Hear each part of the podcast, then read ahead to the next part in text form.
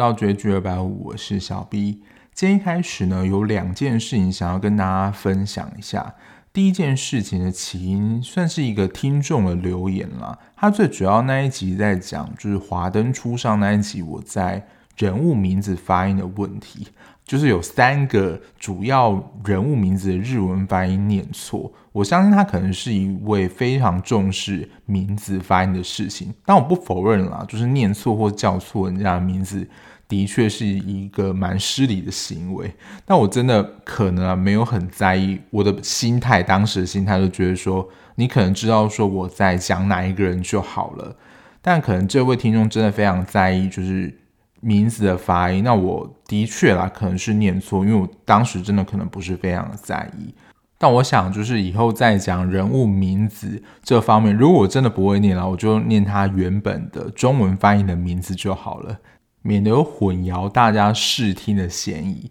再来，他有讲一段，就是我把两段剧情的原时空背景脉络搞错了。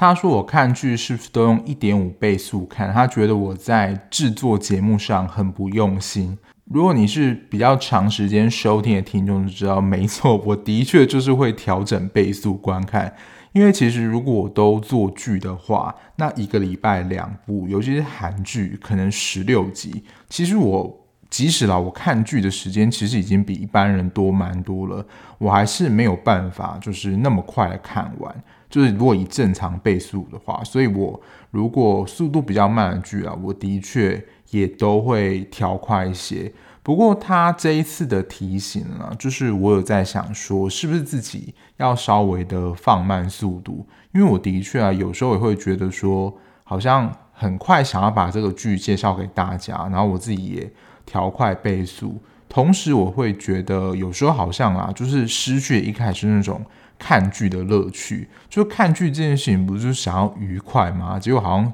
现在为了做节目，的确会变成，如果一个礼拜两集，然后都是这种长集数的剧的话，我都会觉得有一点就是压力在，就是真的会有点失去那个看剧的乐趣啊。所以第一个就是想要跟大家讲，就是我尽可能啦，还是会维持在。一周两更的状态，但是就不保证了。就是我现在应该就会固定改成，就是还是礼拜五会更新一集，因为我自己在想啊，我自己看剧的速度想要变慢一些，然后就想要体会就是原本那种看剧的乐趣。这样说实在啊，就是如果你一般人休闲角度来看，一个礼拜两部就真的是比较疯狂一些，而且真的不一定我介绍的每一部都有人看。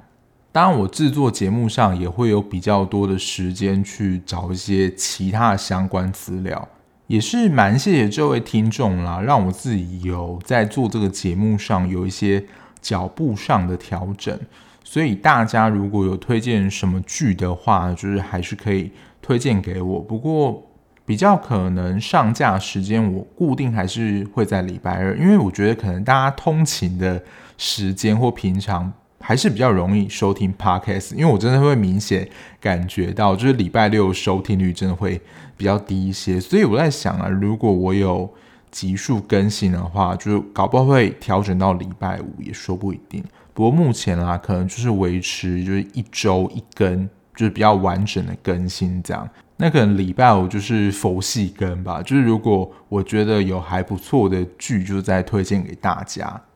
那如果我有多看一些剧，然后没有在节目上介绍的话，我应该就会放在 IG 的限动里面，就是可以不定时的看到，就是我有看哪些剧。所以如果你是追剧狂，或是想要了解我即时追剧的话，就是可以去 follow 我的 IG，这样就是第一件事情。就我应该会调整成每个礼拜一更。第二件事情，我不晓得大家听不听得出来啦，就是。我换了一支新的麦克风，就是比较昂贵一点的麦克风，但也是希望说音质能够比较好一些啦。不过还是受迫于我居住的地方，所以可能不定时的还是有一些杂音，我还是必须要暂停录音等等。因为如果要去除这个因素的话，只能去买一栋新的房子了，这对我目前来讲还太困难了。所以就是还是只能提升麦克风的品质，让就是录音的效果好一点，这样。好啦，一开始先跟大家就是说明一下，就是节目的近况这样。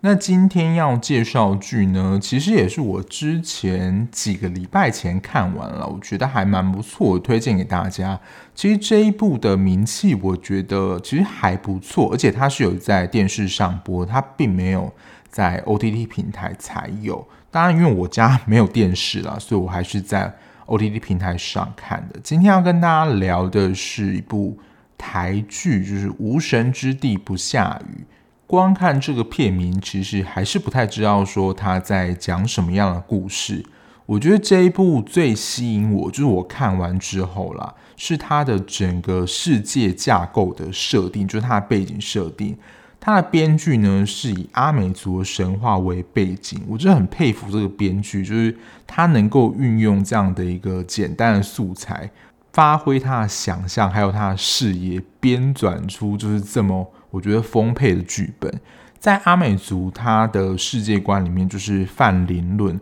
泛灵论的意思，其实就是每个生命都是有生命的。其实，在我们幼儿的阶段，其实有一个阶段也是泛灵论，就认为说什么东西都是有生命的。其实，如果你以最简单的例子来看，就是那个叫什么《美女与野兽》，不是有很多就是衣橱啊、茶杯都会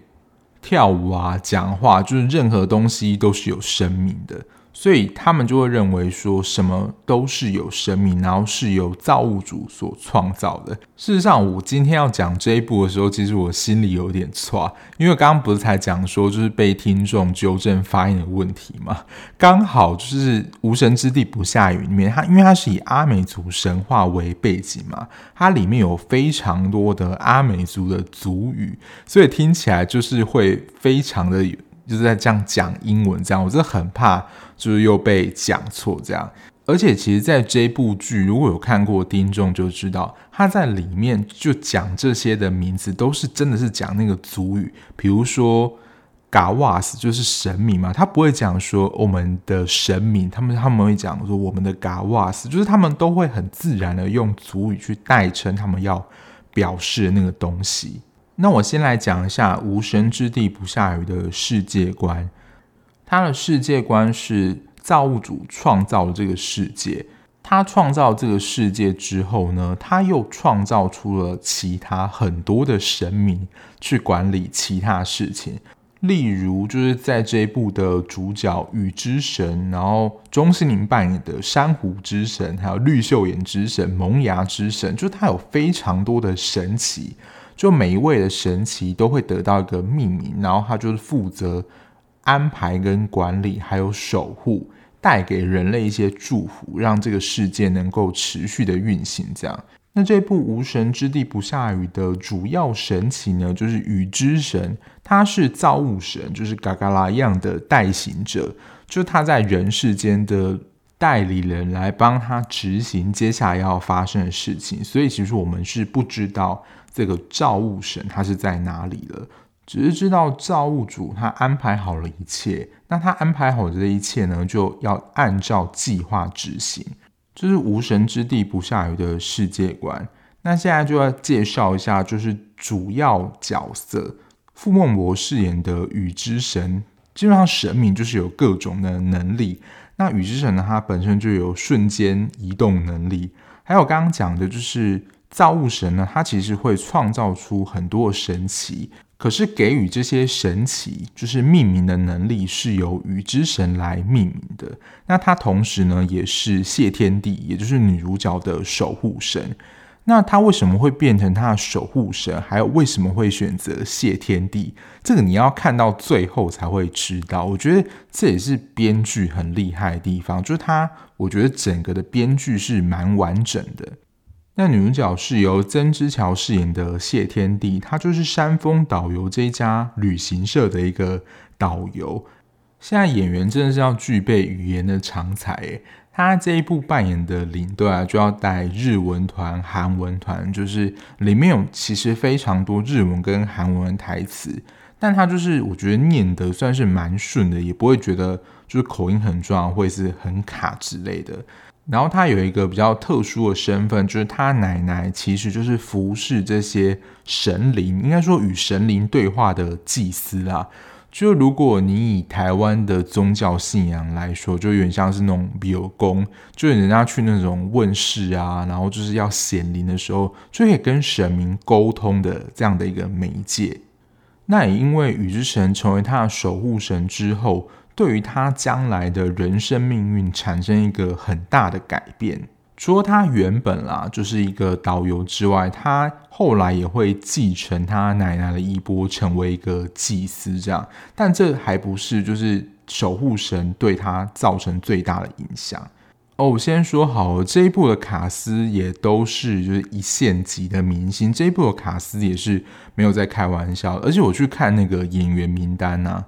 这一部动用的演员就是有名字哦，他其实都有列出来，包括路人什么也是动员非常多人。但他的一些小配角啊，你都可以看到，算是一些蛮新生代的演员，你就觉得说，哦，他怎么会出现在这里？然后他其实可能只是一个小小的角色，只出现一幕。待会我会跟大家稍微介绍一下。好，刚刚那最主要是两个主要人物，接下来呢就是一些其他的神奇。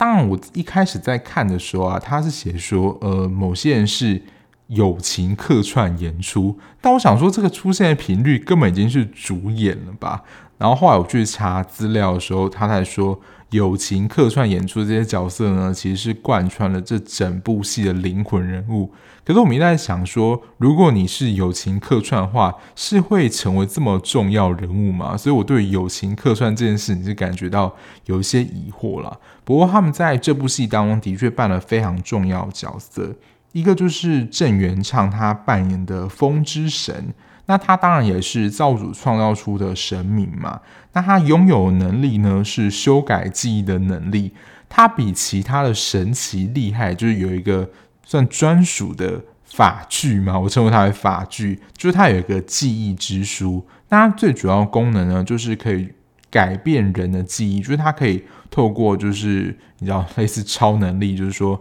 我现在啊，你会忘记。跟谁见过怎么样？就是你会完全的失去记忆，可以去更改人的记忆就对了。还有他另外一个重要任务，就是他是主导众神，就是离开人间任务的，甚至领头吗？就是他是协助造物神，就是让其他神奇离开，回到原生之地的主要角色。第二个重量级友情客串就是柯佳嬿，他是云雾之神。他在里面，在一开始看我们会觉得是反派。他拥有的能力是穿梭在人的内心世界，你就可以很清楚的了解说这个人在想什么。所以对云雾之神来说，人是没有秘密的，他随时就可以看穿你在想什么。可是他也因为某一些事情堕落成为恶灵。他在一开始的主要任务就是干扰，就是雨之神去改变某一些事情。而且柯佳嬿，我之前看她演戏，我一开始认识她，是在《小资女孩向前冲》。当然，她后来演了蛮多就是偶像剧，像是除了她跟邱泽合作的《小资女孩向前冲》是经典之外，她后来跟邱泽还有合演《必娶女人》，不过那个我就没有看了。可是我觉得，就是柯佳嬿是一位演技还蛮自然的演员。大家之前都是演，你要说蛮正向的角色嘛，可能在《必娶女人》那一个比较强势一点。然后加上这一部啊，他是演一个反派，就是真的有这种邪灵的感觉，就是他在特效上眼睛会有红光，所以某几幕其实你看到会觉得还蛮惊悚的。但我觉得他演起来就是给人一种很自然的感觉，就你不会觉得演技很卡这样。那除了刚刚讲到这些设定，我觉得编剧非常有创意的，就是他在整体的世界观里面还创造一个叫做因果矫正司。因为刚刚讲嘛，就是这个世界就是在造物主的安排都是安排好，就是你什么时间会死。你就是什么时间会死，你不可能违背就是造物主的安排。那这个因果矫正司呢，就是你要说可能某一件事情啊，还是有一些突变或是突发状况，然后这些因果矫正司在这个英国矫正司工作的也都是其他神奇。那如果世界上的事情没有按照造物主安排走的话，他们就要把它调整跟矫正回来。你觉得这个概念很有趣吗？就是英国矫正师。我想，就是造物主可能也是某种程度的 SOP 狂人吧，就一定要按照着某种程序走。然后饰演这个司的秘书呢是郭书瑶瑶瑶。我觉得瑶瑶她在也是。那一部就是《小资女孩向前冲》，也是有跟柯佳一起搭档嘛。但她后来就是也演了非常多像《通灵少女》啊、《志气》等相关的作品。后来她演真的还蛮多戏啊，我都觉得还不错。不过这一部真的也是大咖云集，相对她在这一部的戏份就没有这么多。那她其实也是听命于就是刚刚的风之神，所以她某个。部分啦，就是有管理记忆之书。说实在，记忆之书那个书是梳子的梳，就是梳理头发这样。其实这种记忆之书就是会删除某个记忆或是遗忘这种剧情设定。其实如果编剧的逻辑没有很好的话，其实这种设定蛮危险的。其实我们现在看很多就是时空穿越剧，如果这种编排的时空序不是很清楚的话。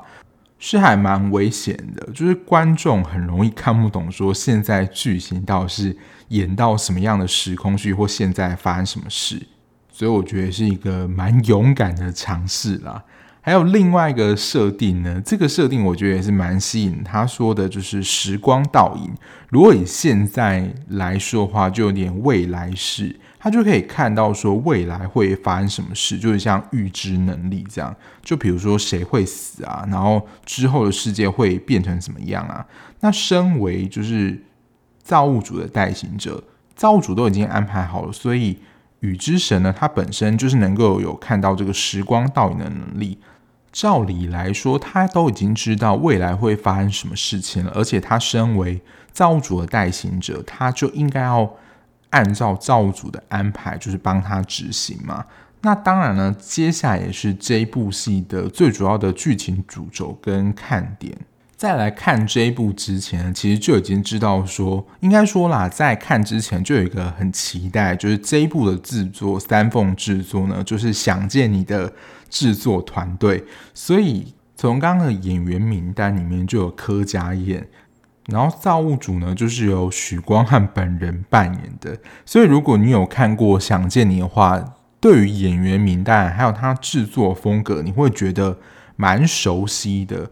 就是有点这种奇幻风格。因为《想见你》其实也有点时光穿越嘛。我觉得这一部跟《想见你》有一些些相似的地方，除了就是这种能够穿越时光啊，或是在时间上有一些。流动之外，它跟《想见你》有一个共通的元素，也就是这一部的另外一个主轴，就是他们有想要试图的改变或阻止某个遗憾发生。原本在造物主的安排下，谢天帝应该会在某一天的晚上死于一场车祸。那因为雨之神从小就是跟在谢天帝的身边，就成为他的守护神嘛。然后就是日久生情，就是时间久了啊，也爱上谢天帝，所以呢，他就是违反了就是原本造物主的安排，就是让谢天帝活了下来，就是改变了原本的命运。那他因为原本是神奇，有这些特殊的你说超能力，那因为他改变这个因果时间序的关系，所以他在某一个时间点，他其实是失去了神力，变回普通人。那随着剧情的推演，谢天帝也会慢慢知道说，原来在原本造物主的安排之下，他会死于一场车祸，是因为宇之神他运用他的能力改变了原本时光倒影的结果，才让他活了下来。最主要的故事主轴就是这个，但我觉得在这一部跟想见里面都有这个元素，他们都想要试图去改变或阻止。某个遗憾发生，就是这一点有点令人小揪心啦。第二个特点呢，跟想念你很像的地方是，就是时间线的思考。我之前在网络上看到一些文章，说哇，比想见你的时间更烧脑。因为谢天帝发生危机，不止刚提到就有那一次的车祸，其实他有一次也是在山上发现一些事故，然后那时候还有。救护车啊，去救援什么的。然后最主要时间线，你要说会跳来跳去，或者是说，诶，事情好像又重复发生一样，就是因为有记忆之书的关系。原本发生一段事情，或是有没有遇到雨之神，或之前跟他相关的记忆等等，就云雾之神会出来阻止，不论是梳理谢天地或是雨之神他们原本的记忆。虽然照理来说啦，雨之神身为造物神的代行者，应该是所有位阶面最大的。可是，在他失去神力之后，或者是说啦，风之神他本身就是自成一个体系，他就随便到哪里，就是用记忆之书要输掉谁的记忆，他就是可以来无影去无踪这样。所以，不论是雨之神或者是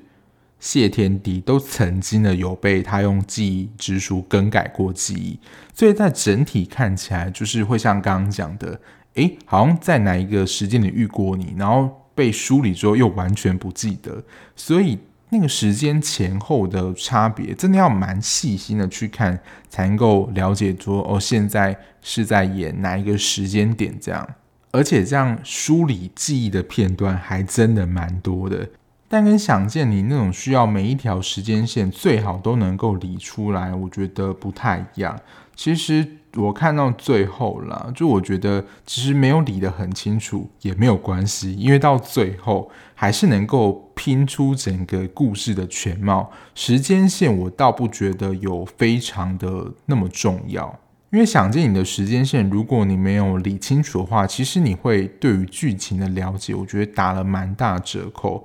可是，在无神之地不下雨的时间线里面，我个人是觉得还好啦，因为其实，在最后就会发生什么事，我都觉得就是有蛮合理的解释啊。所以，就是我是一个很爱看就是烧脑剧的观众，但推理能力 真的是还蛮低下的。但我觉得就也没差，你到最后他还能够，我觉得有蛮完整的解释，说就是整体的为什么会这样发展。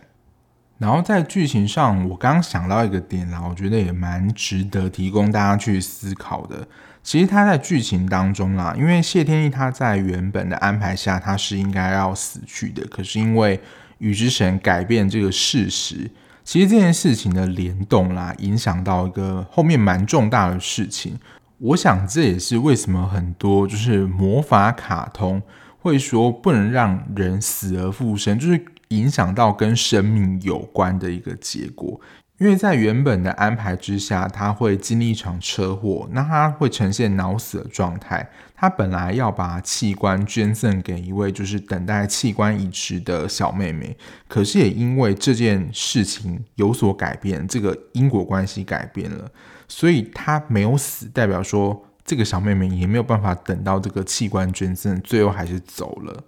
因为这个事情，他到最后都会知道，就是与之神改变这个因果关系。他后来也得知说，他原本会在某个地方死亡，这样，所以他内心就会陷入一种自责，说，要是如果他死亡的话，他就能够顺理成章的又救回一个人。可是如果他现在活着的话，等于说他在心里会有一种自责感，就是说他害死了一个人，这样。我觉得这也是让我们。观众有一点纠结，就是说，是不是要就是顺应自然的法则？如果在什么时间该离去、该死亡的话，那这或许就是某一种安排。就你不可以违背上天的指示，这样。因为如果就是影响了这种生命相关法则的话，其实会让整个世界的秩序乱掉。这个是我觉得在剧情上蛮值得去思考的一个点。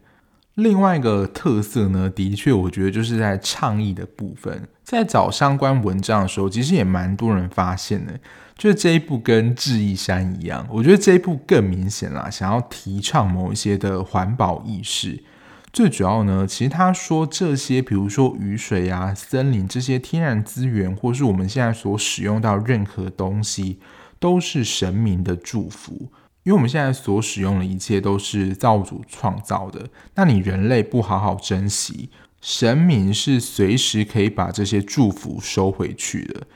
他认为人类只是单纯这些资源的使用者，就会觉得说，哦，现在这些雨啊，就是雨的祝福，使用起来非常的自然。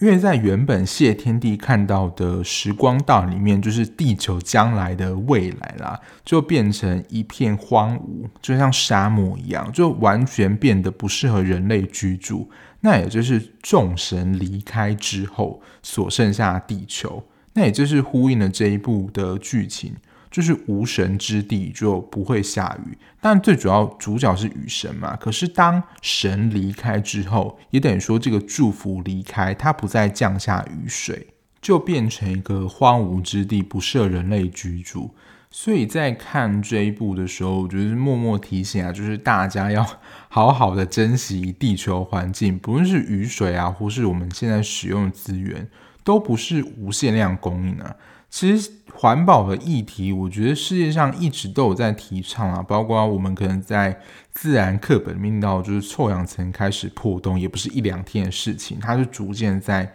变薄，造成就是全球气温的上升、海平面上升等等，然后热带雨林的物种啊怎么样，可能都灭绝了之类，这些其实都是环境提供给我们的一些警讯。好啦，以上就是一些我觉得在剧情的介绍上的一些特点，也比较是无雷的部分啦。接下来就想要跟大家聊聊剧情当中发生一些事情。第一个，我就想这个不是非常重大点啦，可是我觉得它在安排上是有一些铺陈的，就是我们可以蛮明显的看到，就是因为天地的阿嬷就是西嘎哇塞，就是祭司嘛，跟神灵对话祭司，他。一生的工作其实都蛮辛苦的。那他其实一开始啦，不想要把天地接在身边，就让他回去他自己住的地方，也是最终啊，不希望他成为祭司，觉得太辛苦了。可是最终啦，就是谢天地还是走上了跟他阿嬷一样的祭司之途。他原本的那个导游的角色还是在哦，只是他后来就是有。得到算是阿嬷的真传嘛？我觉得这种可能也是要有一些天分跟资质在的。反正他到最后啦，也成为了一个能够给予人们祝福，还有一些治愈能力的祭司。他会变成祭司啊！我自己在想说，其实就是因为他知道这些背景脉络，然后创造这些安排的就是造物神，然后能够跟造物神就是有些连接，就是祭司嘛。所以他对于他这样的安排，他想要直接的去找，就是嘎嘎两样造物神了解，说，哎，他为什么会这样安排，就引发让他成为就是祭司这样的一个契机，就是他想要对他自己的命运有所了解了。但我这边想要提的就是。大家不知道有没有一种经验，就是就是你的父母可能从事某种工作，可是因为就是这个工作太辛苦了。那其实我们有时候在选择职业的时候，其实会耳濡目染嘛。其实现在看那种 Master Chef 那种主菜节目，他们说很多都是受到家庭的影响。的确，我们在选择职业的时候，有时候会受到呃家族里面的，比如说父母的意见啊，或是从小。可能就看他们做什么样的工作，就选择那个职业。可是天帝的阿嬷就是不想要天帝选择跟他一样的祭司之路，因为可能对他来讲太辛苦了。不过我觉得最后剧情是走到一个相互理解的方向，因为天帝其实也告诉阿嬷说，他就想要帮他分忧解劳，然后亲自跟造物主询问说，他这样的安排到底是为什么。我自己是没有这样的经验啦，因为我现在的工作啊，或是怎么样，其实我家人并没有给我太多的压力，也没有太多的期待，或是不要希望我往哪里走。但是相对有付出的，就是我必须要去寻找跟确认自己的方向，自己去面对那种不确定感。但我也不确定说，现在在听的听众有是你继承，就是不论是你父亲或是母亲。类似的工作，可是你的家人并不是很支持你，就是跟他们做一样工作的这种经验吗？那当你听到他们说，就是希望你不要跟他们做一样工作的时候，我不晓得就是你是怎么想的？如果有这样经验的听众呢，也欢迎跟我分享，因为我真的还蛮想知道的。我这边先临时补充一下，刚刚前面不是说，就在这一部，其实有蛮多新生代的演员来客串这一部，你就会看到说，这种黄金阵容怎么会在这边出现？但我相信啊，这可能是他们在播出成名作之前就已经先拍好了。那刚刚其实提到了有非常多的神奇，就是很小的那种神，他们可能只出现一场戏而已。像刻在你心里的名字的陈浩森也有客串这一部，他在里面扮演的就是一个溪流之神吧，就只出现一集而已。还有李牧、刘进，刘进就是紫薇，他在这一部完全没有任何台词，他就真的只出现一幕而已。所以刚刚除了这些新生代演员，不要忘记我们主演也是各个有名的。就是男一、女一等级的，也在这一部里面就担演这样的角色，所以这一部在卡司上啦，真的也是不会让人家失望的。然后最后来讲一下它结局的部分，我觉得这一部算是前中后都有一个蛮完整的交代，即使中间的就是时间的那些时光序是怎么样，你搞不清楚也没有关系，因为它最后就是有蛮完整的交代。其实最后呢。宇之神被创造出来，他就是造物主的代行者嘛。但整个来说呢，你要说整个世界观啦，其实就是造物神他创造的一个梦境。这个梦境是神跟人之间能够和平相处、能够共存的一个世界。所以，这对于整个世界观来说，就是一个梦。风之神另外一个主要的神奇其实是梦之神，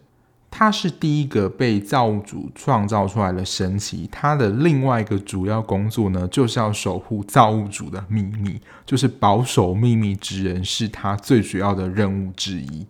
因为当这个秘密只要被戳破的话，等于说这个梦境就被戳破，一切所创造出来的梦都是虚的，就是假的，这样。所以，因为最后的梦境被戳破了，欧拉就知道说，他被创造出来的存在，就真的只是嘎嘎拉样的代行者。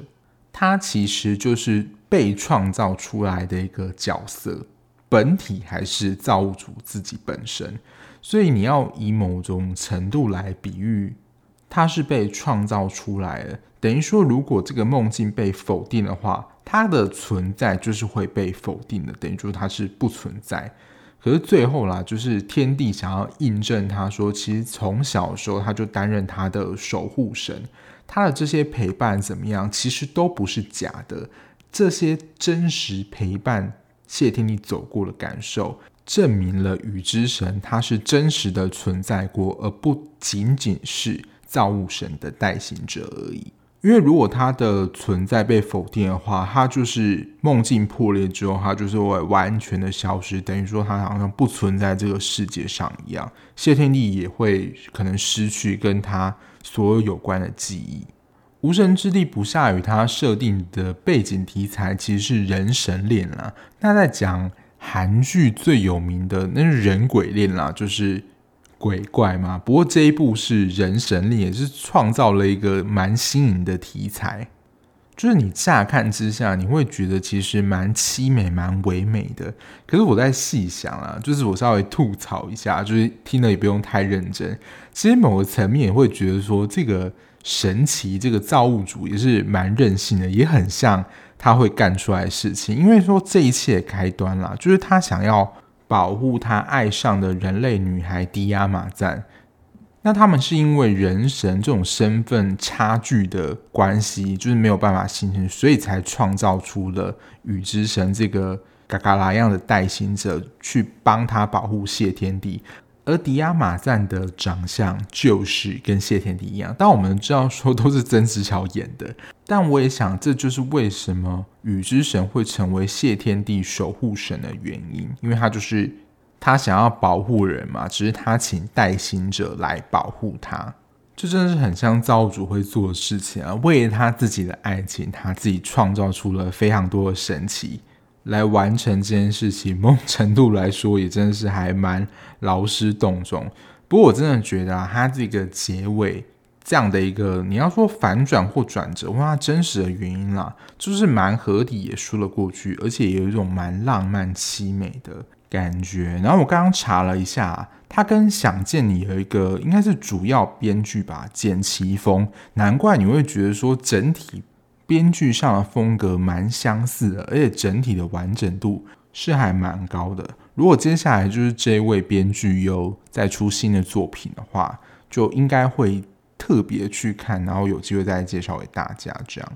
最后花一个小篇幅讨论一个人物，就是柯佳嬿饰演的云雾之神。其实他最主要的能力就是知道人心中的秘密嘛。可是我觉得他其实就在一开始扮演一个就是反派担当。或者是说，他就是那个最敢直接说实话，能够把人们心中最恐惧的部分说出来。他这个角色蛮像是我们人类啦，就是不愿正视去面对的恐惧。因为有时候其实我们知道事实啦，可是我们还是会否认说，呃，这个事情没有发生过啊，或诶，这不是真的，怎么样？其实这就是我们人类心理的防卫机制啦。面对太痛苦的一些经验，我们可能会选择否认或是遗忘。云雾之神在里面的角色就有点扮演是，他是知道最多秘密人，而且他可能也想要公布这个真相，可是他就是一直没有办法。就是说出来，因为一切都是在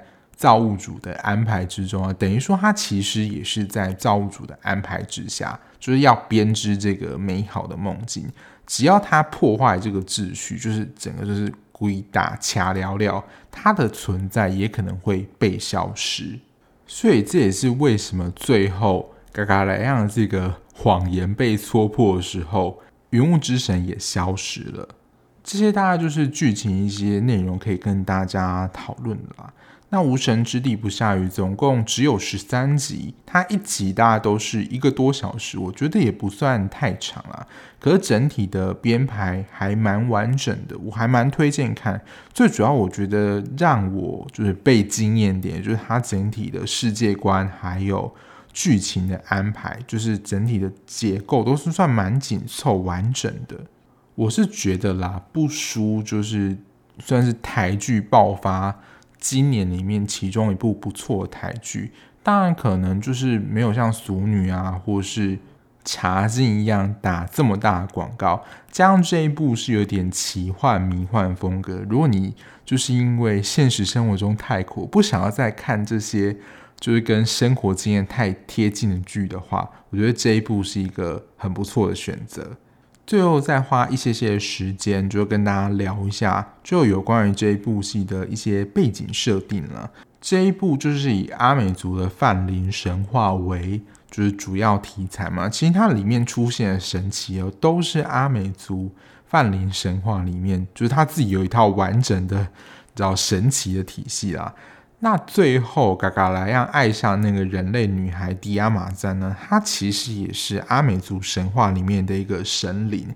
那在我所查到资料里面呢，她其实是被海神之子，就是弗拉拉卡斯强取走的，所以经历了可能不是一段很好的经验。那其实迪亚玛赞呢，她在阿美族的传统服饰里面有一条蓝色的，其实就是代表的迪亚玛赞。那我们一直提到的造物神或造物主嘎嘎拉样呢，他在阿美族语里面是代表天空之神。我觉得概念就很像我们古代会讲，就是盘古开天辟地这样，就是也是一个创造这整个世界的一个神明啦。那不晓得就是大家在看这一部《无神之地不下雨》最印象深刻的场景是哪一幕呢？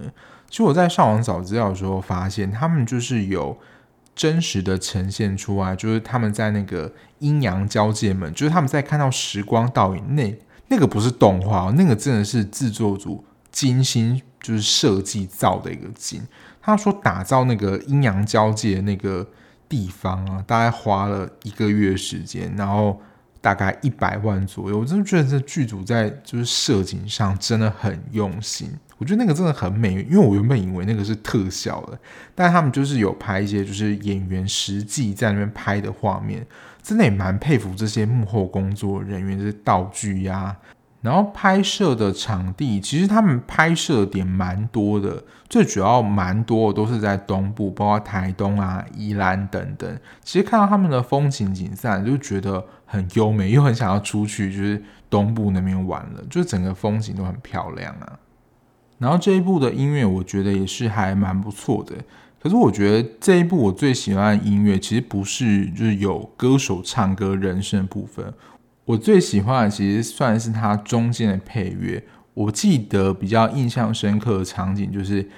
天帝他阿嬷在祈雨的时候，就是最终就是祈雨成功，有一个算是庆祝的音乐吧。我觉得那个音乐听起来是很舒服的。当然，就是歌手人声歌唱的一些曲目，我觉得也是还不错的。总体来说，《无神之地不下雨》它真的是一部题材，我觉得十分新颖。因为看剧看多了，可能大家就知道说什么题材可能会出什么套路，就有时候会难免失望。可我当时在看到这个整个剧情发展，还有整个世界观里面的架构，还有一些设定上，就觉得说哇，这个编剧真的很有才。这样，那喜欢看烧脑这些时间序跳的，看不懂也没有关系，因为就像我讲，就是看到最后。我不晓得啊，就是有看过听众会觉得，其实这一部的时间序上也是，其实要整个梳理来讲，也是有点小困难的，还是只有我这样觉得？可是看到最后了，都还是能够理解说为什么剧情这样安排。然后他到最后啦，其实也有去讲解说时间序的某些重要的关键点是怎样，让你不会觉得很混淆或是看不懂。那以上就是我看完这部《无神之地不下雨》的一些心得，就跟大家分享啦。那如果你是看过的听众，或是没看过的听众，对于节目有什么意见或想法的话，欢迎在 Apple Podcast、Mixer、Bus 任何可以评分留言的软体，就是评分，让我知道一下节目有什么可以改善的地方，或有什么意见想要表达的。那我们就下一集节目再见啦，拜。